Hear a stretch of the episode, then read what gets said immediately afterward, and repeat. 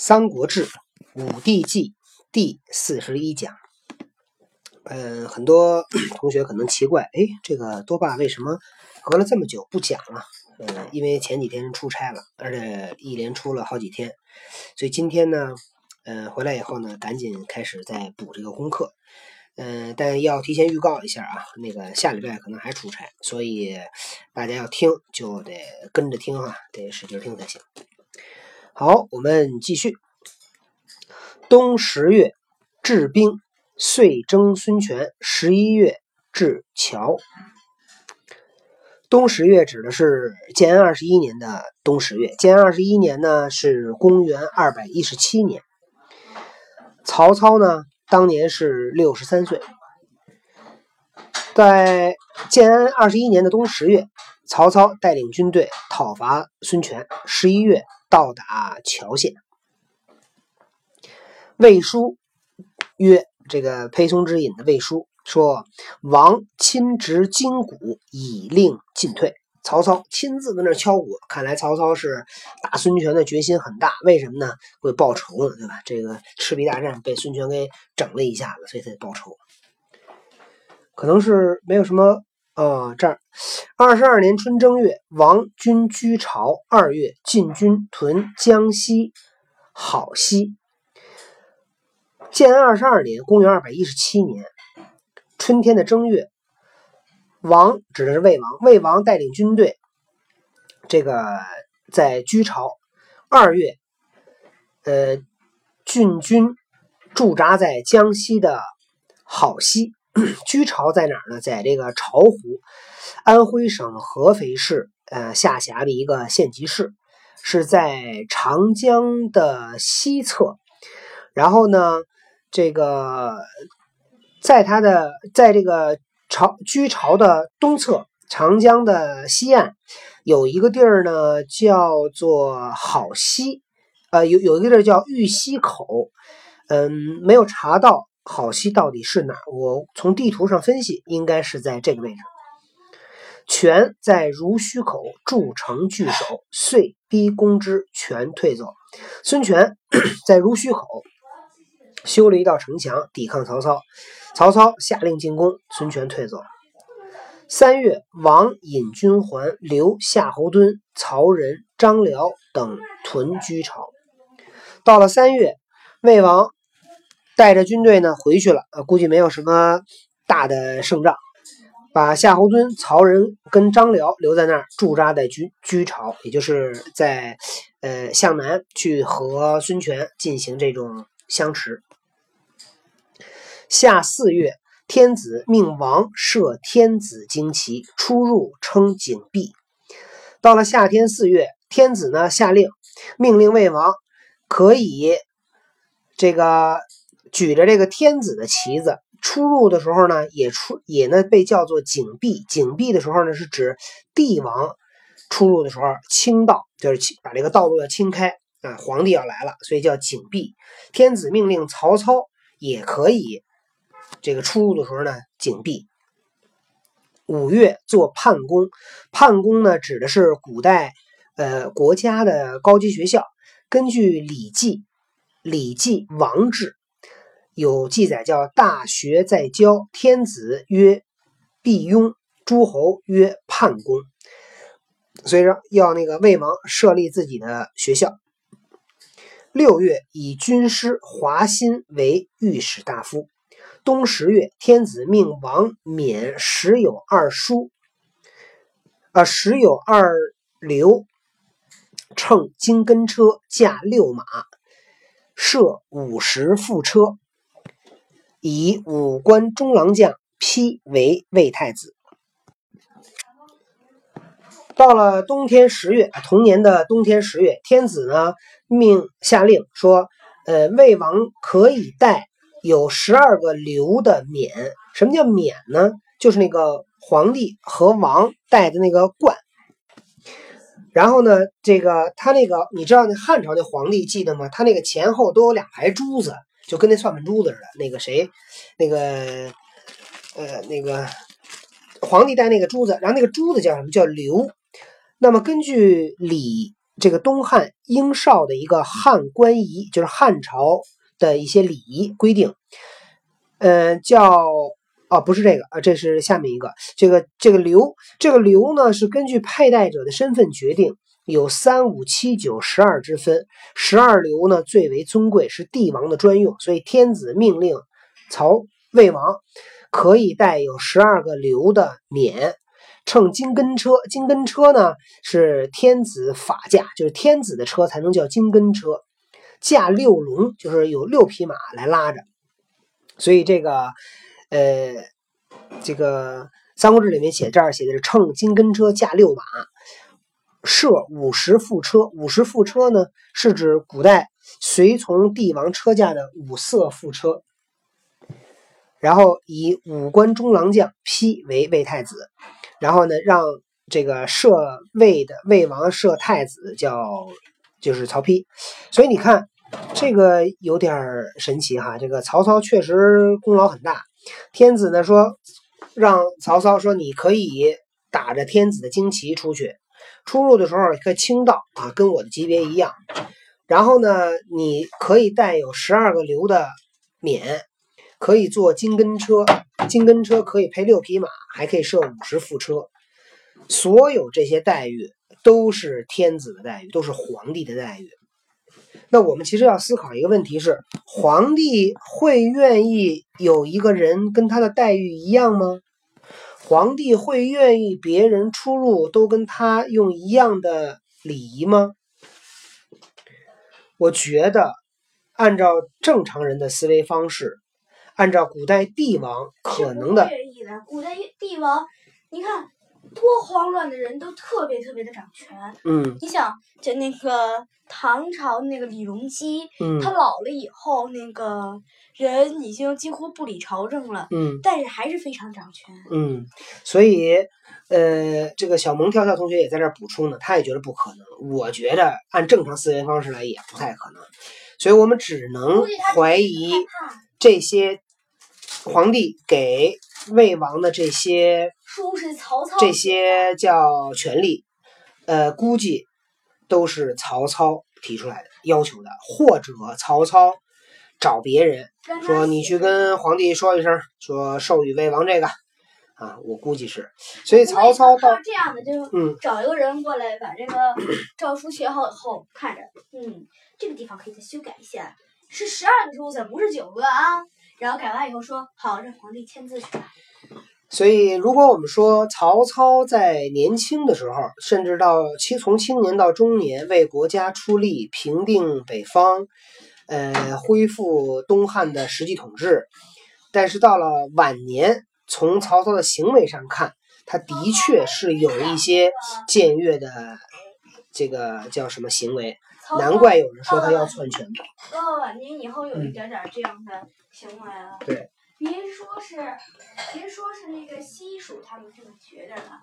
你要说话就离近点，那么老远别人也听不见。这当然，人家别说是西蜀这么觉得了，连曹操自己的手下人都有这么觉得的，然后最后闹僵，然后就死掉了。嗯，裴松之在这儿呢引了一个注，这个这个注呢，它是。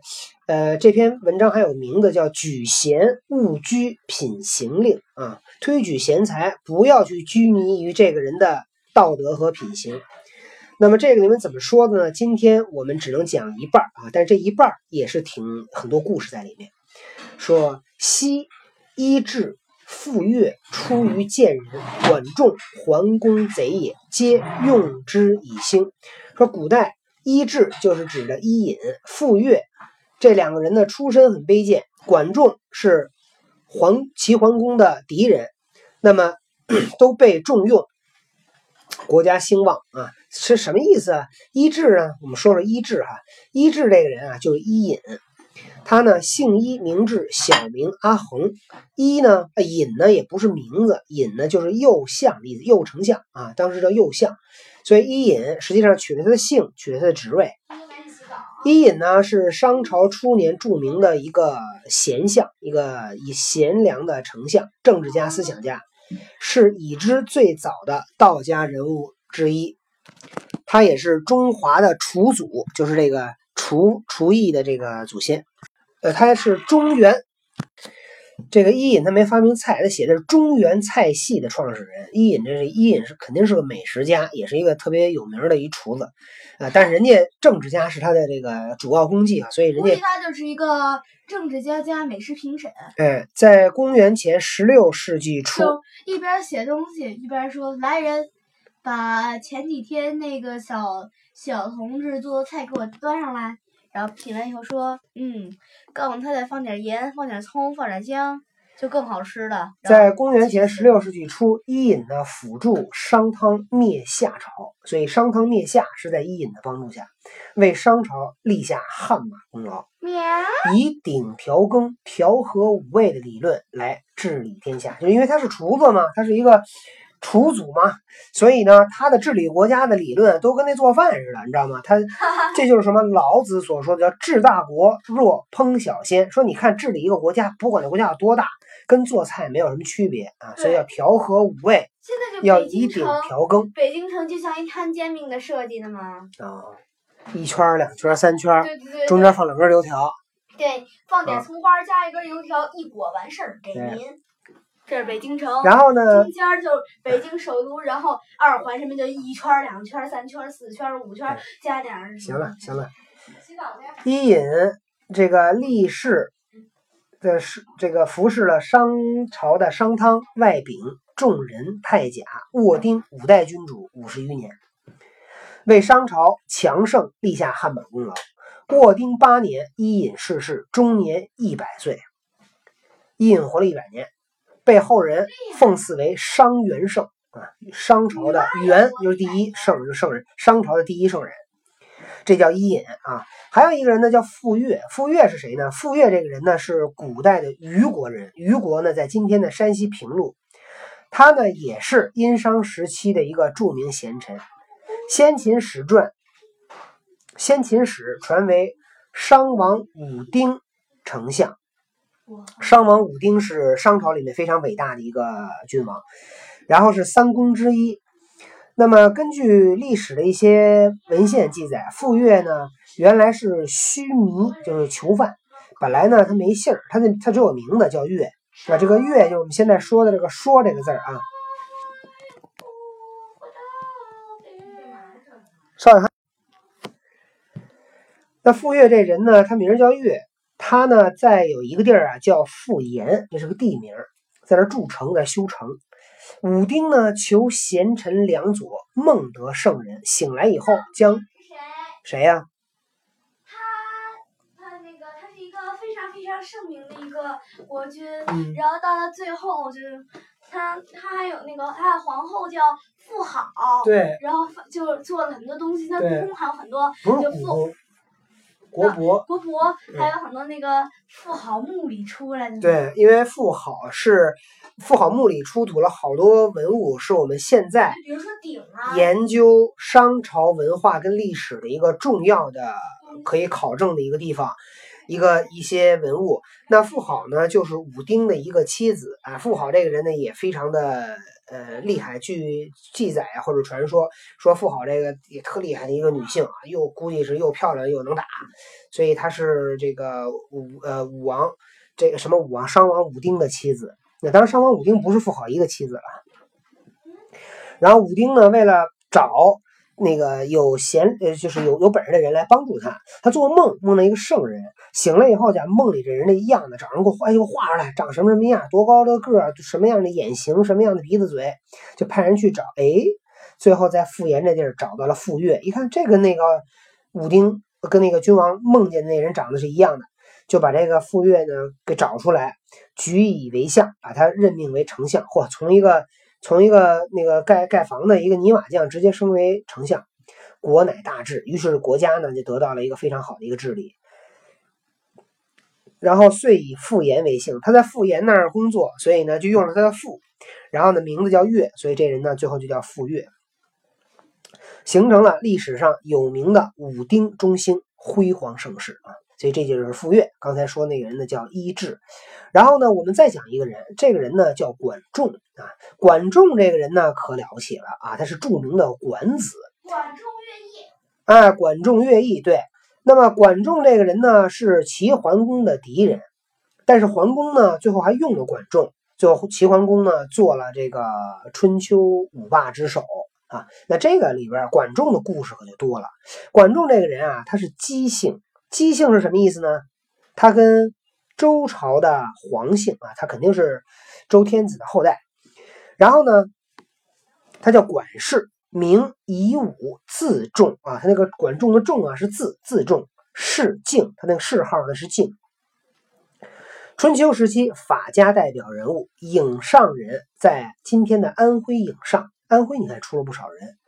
周穆王的后代啊，他是周朝穆王的后代，是中国古代著名的经济学家、哲学家、政治家、军事家，被誉为法家先驱、圣人之师。华夏文明的保护者，华夏第一相。齐僖公三十三年，管仲开始辅佐公子纠啊，公子叫纠。齐齐桓公元年任齐相，管仲在任内大兴改革，即管仲改革，富国强兵。桓公四十一年，管仲病逝啊，这是管仲的一个简历。那么这个，因为在《三国志》这段注里面呢，讲的是管仲是桓公贼也，所以我主要想今天在这个里面啊讲插播这个小故事，主要讲一讲管仲为什么管仲是桓公的贼，就是敌人，而且呢桓公还要用管仲，这事儿有点听上去有点矛盾啊，我们来听听怎么回事。那么在齐僖公三十三年，齐僖公呢驾崩，齐国嘛肯定都是那个周朝下边的哈。齐周朝下面一个这个诸侯国，喜公三十三年呢，齐僖公驾崩，僖公死了，留下那三个儿子，太子叫朱儿，公子纠和小白，三个儿子。齐僖公死了，太子朱儿继位，继为齐襄公。当时管仲和鲍叔牙分别辅佐公子纠和公子小白啊，管管仲跟鲍叔牙这俩也是特别有名啊，俩人是那种特别特别好的朋友。然后呢，这个齐襄公和鲁桓公的夫人秘密勾结，杀害了齐桓公，鲁杀害了鲁桓公。管仲呢，预感到齐国呢将发生大乱，所以就管仲和招呼保护公子纠逃到鲁国避难。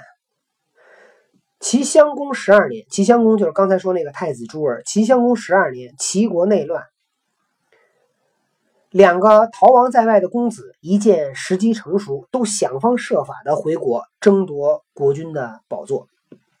这个太子朱儿是齐襄公，结果呢，襄公十二年，齐国内部发生内乱，太子公子纠跟公子小白一看，哎呦，机会来了，快赶紧回去抢那个国君的位置。鲁庄公知道齐国无君啊，那就齐襄公肯定是死了。鲁庄公听说这事以后，赶紧派人护送公子纠回国。后来呢，发现公子小白呢也出发回国了。管仲一看这事儿啊不行，赶紧决定说：“我呀先走，自己带着三十辆兵车，到一个地儿呢叫莒国，山东省的一个莒国，通往齐国的路上啊，齐国就在现在的山东嘛。”莒莒国应该在山东的南部，所以他就在半道呢等着那个小白截击小白。人马过寂寞三十余里，有一个地儿叫寂寞。过了以后呢，就碰见公子小白的车队了。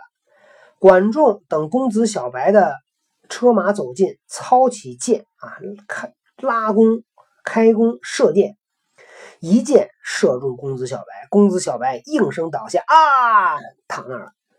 管仲一看公子小白被射死了，带着军队就带着人马就回去了。其实呢，这公子小白也够够够精的，没死。管仲的一箭啊，射在他那个铜制的衣带扣上，身上的衣服带一个扣，那个铜的扣，一箭射那扣上了。小白呢，急中生智，咬破舌头装死啊，给嘴舌头咬破，好像吐血了似的。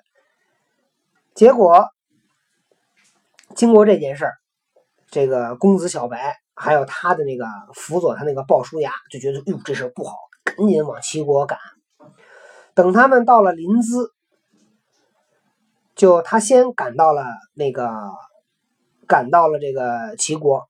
最后呢，公子小白被立为国君，然后就顺利的登上君位，这就是历史有名的齐桓公。结果这个管仲，管仲射了公子小白一箭，对吧？但是呢，他以为小白就死了，所以他就觉得没事了，他就回去跟那个公子纠说：“小白被我射死了。”说不会有人跟你抢那个国君的位置了，咱不着急，慢慢走吧。结果他们就慢慢走，结果等赶到齐国一看，得人家小白已经做了国君了，所以这个公子纠呢就没办法，又就就又得跑了。鲁庄公得知齐国已有新君后，气急败坏。那鲁庄公呢，当时是这个这个公子纠是是在那个鲁国避难的。